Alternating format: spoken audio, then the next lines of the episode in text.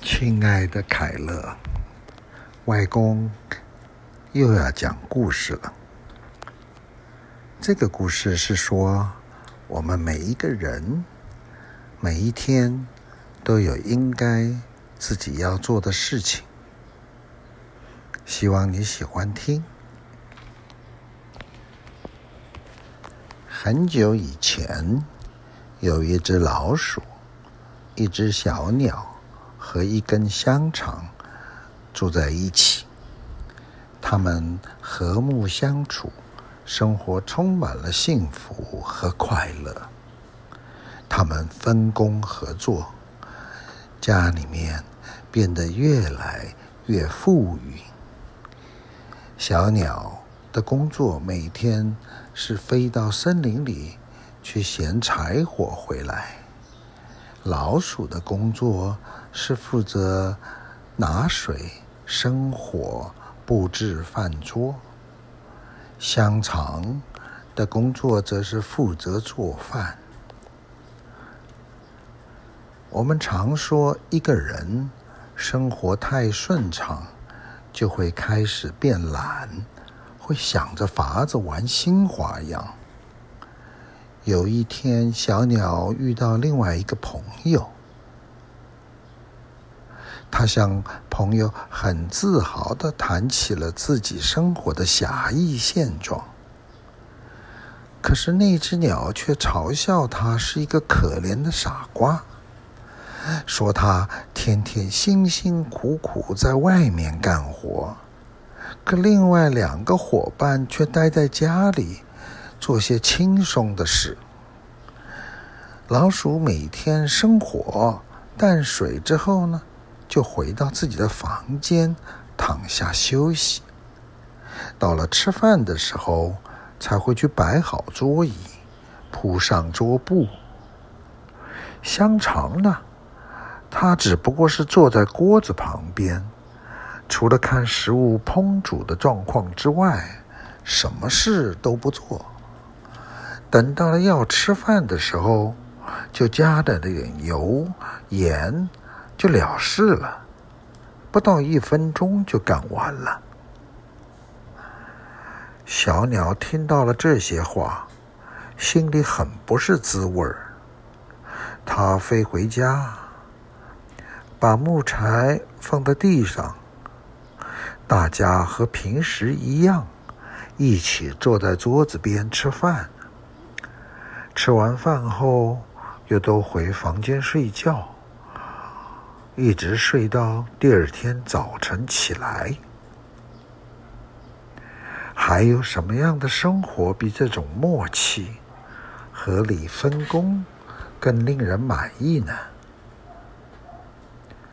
可是小鸟受了朋友的挑拨，第二天不想去森林里捡柴了。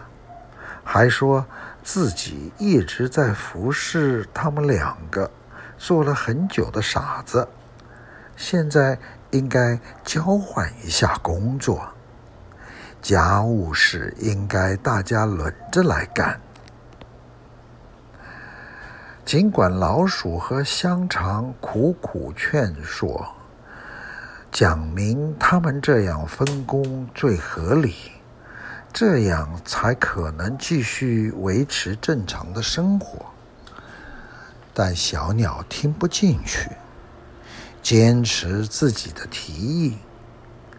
最后，老鼠跟香肠只好顺着小鸟。他们用抽签的方式决定了这样子的分工。香肠呢，改去背柴。老鼠改去做饭，小鸟则负责淡水。人要是离开了适合自己干的工作，会有什么结果呢？我们继续看下去。于是，香肠出发到森林里去捡柴了。小鸟开始生火，老鼠把锅子摆好，就等着香肠回家。可是香肠去了很久都没回来，他俩意识到香肠一定出事了。小鸟马上飞出去，沿着路去找香肠。没飞多远，就发现路上有一只狗。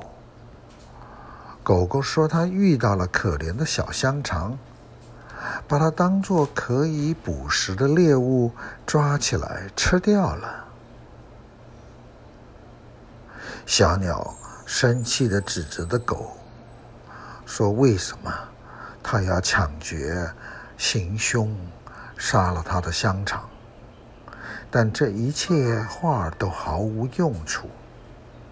狗狗说：“他发现香肠做的工作与他的身份不符合，断定香肠是个伪装的间谍，这样他才把它吃掉的。”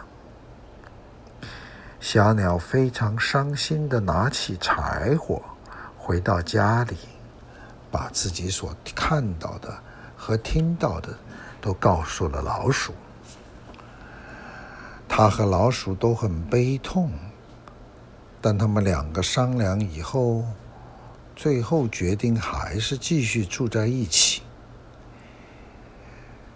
当天晚上，小鸟把桌子铺好了，老鼠把菜也做好了，但是当老鼠去盛菜的时候，打开锅盖，热气一冲，它就掉了锅子里去了，连烟带烫的就这么死掉了。小鸟来到厨房，想把饭菜端到桌子上去，可它没看见老鼠厨师。它把木柴翻来翻去，扔得到处都是，这里叫，那里喊。每个地方都寻遍了，就是找不到老鼠。就在这个时候，炉子上的火掉到木材上，木材马上烧了起来。小鸟匆匆忙忙的去担水，匆忙之间又把水桶掉到井里去了。水桶扯着小鸟。让小鸟也一起掉到水井里，就这样，一个好端端的家庭就没了。亲爱的凯乐，听完了故事，你有什么感想呢？